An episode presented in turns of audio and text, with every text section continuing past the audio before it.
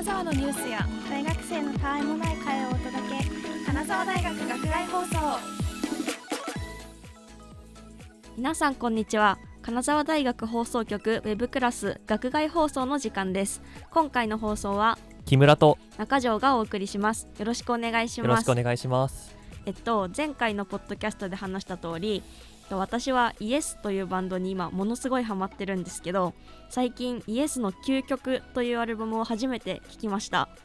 で軽快なロックな曲から美しいアコースティックな曲まであってすごくアルバムを通して楽しい体験でした。そして何より最後の曲が15分超えでなんかこれぞプログレッシブロックの曲って感じでした。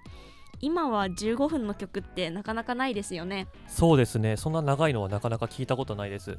ね、でも15分って感じないぐらいになんか曲の構成が練られていてあっという間でした、僕は逆に最近1分半ぐらいの曲を聴いて、はい。めちゃくちゃ好みだったんですけどもうちょっと長く聴いてたいなっていう気持ちになりましたね。あーなるほどそういうプログレッシブロックの中でも短い曲ってあるんですか？ありますよ。3分ぐらいの曲もあります。この「究極」っていうアルバムの中にも3分ちょいぐらいの曲が入ってたりします。やっぱ3分って短めなんですか？3分は短いですね。そうなんですね。僕が聴いてる曲結構3分4分の曲が多いのでそれぐらいが標準だと思ってました。多分普通の曲ならそれぐらいが標準なんでしょうけど。あやっぱりジャンル的に長い音楽が多いっていうことなんですか？そうなんですよ。えっと、でえっと、なんて言うんですかね、プログレッシブロックは、なんか、アルバムの、その、A 面ってあるじゃないですか。はいはいはい。A 面が20分ぐらい収録できるんですけど、はい。A 面まるっと1曲みたいな曲の配置をすることが多くて、そうすると、なんか20分超えの楽曲とかざらにありますね。えそんな長いんですね。もうなんかオーケストラとかの域ですよね。そうですのね。なんかしかも組曲みたいになってて、はい。へそういうところもちょっとクラシックに近いのかなっていう風に思ったりします。え新たな発見ができました。ありがとうございますえっと、イエスを機に私はプログレッシブロックをさらに聞いていきたいと思っているので、はい。もし詳しい方がいらっしゃったら情報提供待ってます。お願いします。それでは今回もお付き合いよろしくお願いします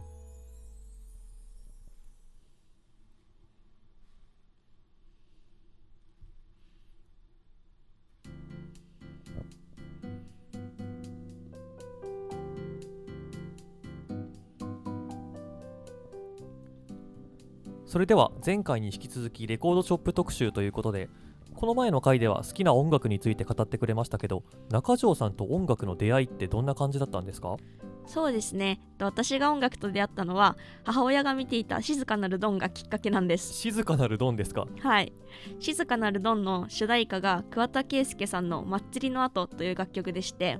なんかその曲になんかすごいハマってしまって家にあった桑田佳祐のベストアルバムを聴き始めました。今でも桑田佳祐さんのことは大好きでサザンオールスターズのアルバムは全部持ってるんですよ。それっていくつくらいの時の話なんですか？えっと小学校5年生です。小学校5年生の時に子供に静かなるドンを見せる母親ってなかなかいない気がしますけどね。そうですね、まあ、でも中山秀幸さんのバージョンで放送当時は金曜8時にやっていたドラマらしいので、まあ、小学生が見ても悪影響はなかったと思います。多分。多分。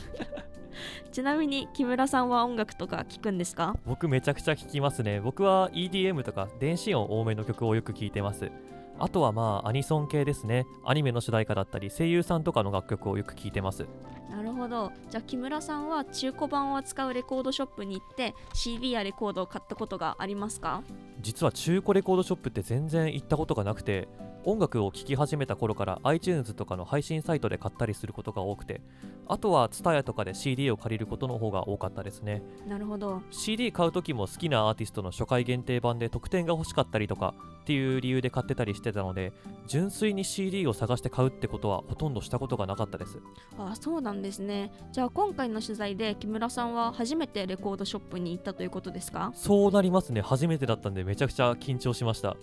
初めてのレコードショップいかがでしたか？やっぱ入る前はこの音楽素人の自分が入ってもいいのかなっていうあれがあったんですけどはい。入ってみたら結構なんていうか結構目移りしてしまってまた行ってみたいなっていう気持ちにもなりましたね。なるほど。ということで今回取材したのは金沢市袋町にあるレコードショップレコードジャングルさんですと金沢にはこんな面白いレコードショップがあるよとかレコードショップでアルバムを探して聴く楽しさを知ってほしいという思いでレコードショップを取材してきました。私は近くの近江町でバイトしているのでよく帰り道で見かけて興味はあったんですけどなかなか入るのに勇気がいる見た目のお店ですよね。わかります。私も最初は建物の見た目がちょっと怖いなって思ってました。でも入ったら中はたくさんのレコードが並んでいて好きなものを探すのに夢中になってしまったので怖さとか全然感じなかったですね。中条さんはやっぱりそうやってレコードとか CD とかを漁るのがお好きなんですね。そうなんです。前のポッドキャストでもお話しした通り何店舗か金沢のレコードショップを巡ったんですけど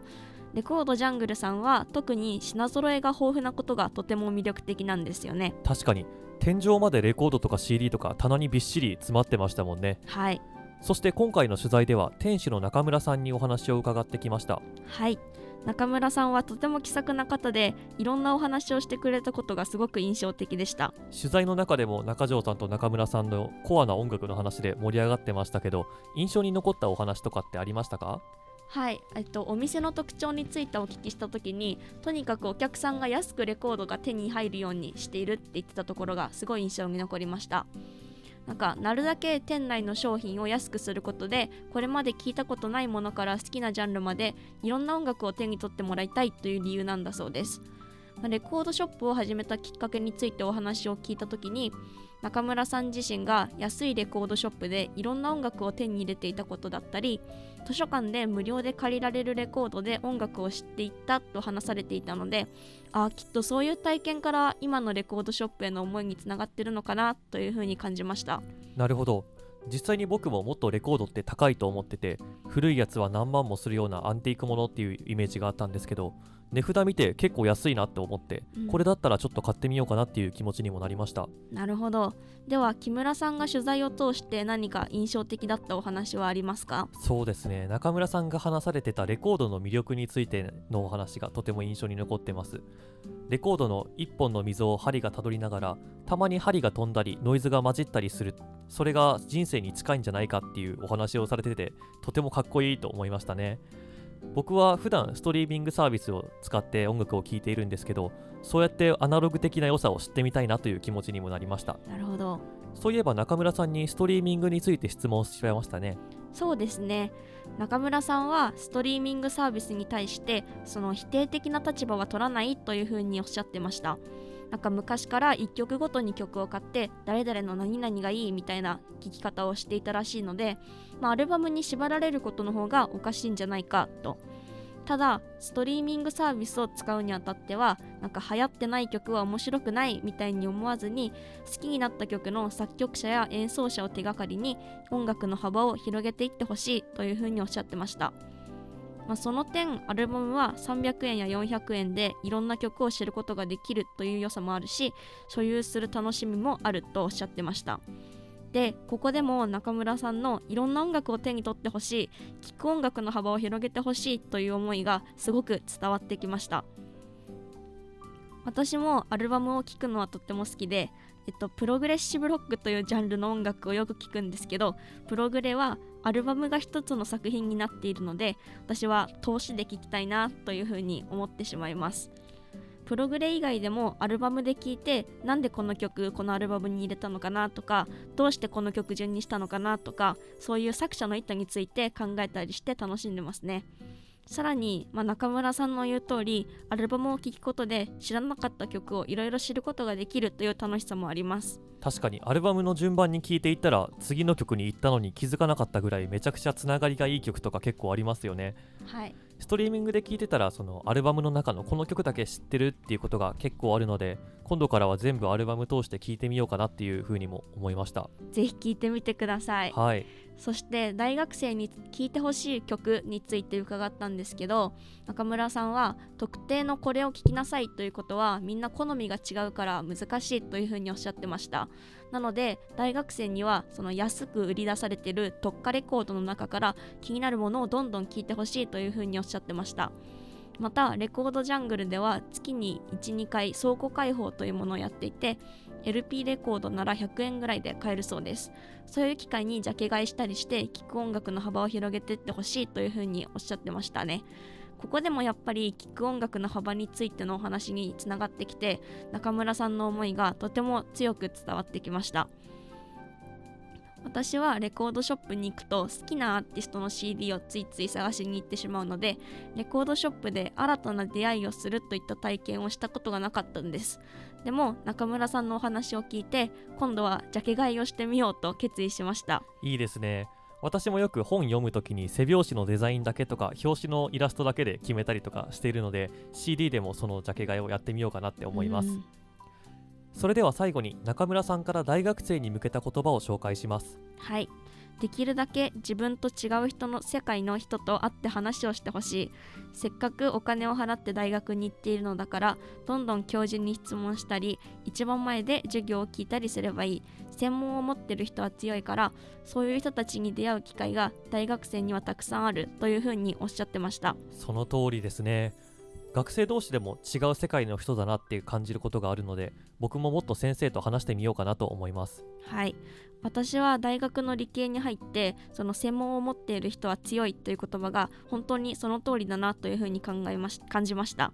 ただ専門を持ってる人になんか素人質問をしてしまうのが怖くてなかなか教授に話しかけることができなかったので次機会があった時には話しかけてみようかなというふうに思いました。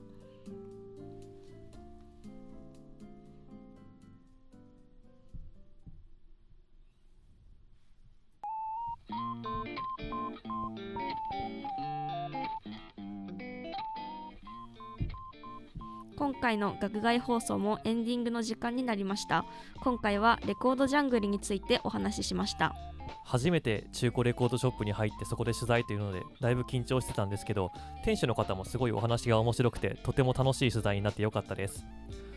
今回取材した内容は金沢大学放送局のホームページでも記事として公開しているのでぜひご覧ください。ぜひご覧ください。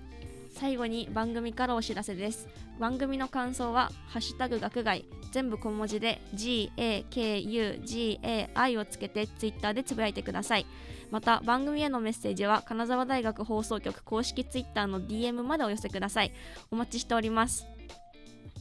それでは最後までお聞きいただきありがとうございました。今回の担当は中条と。木村でした。さようなら。さようなら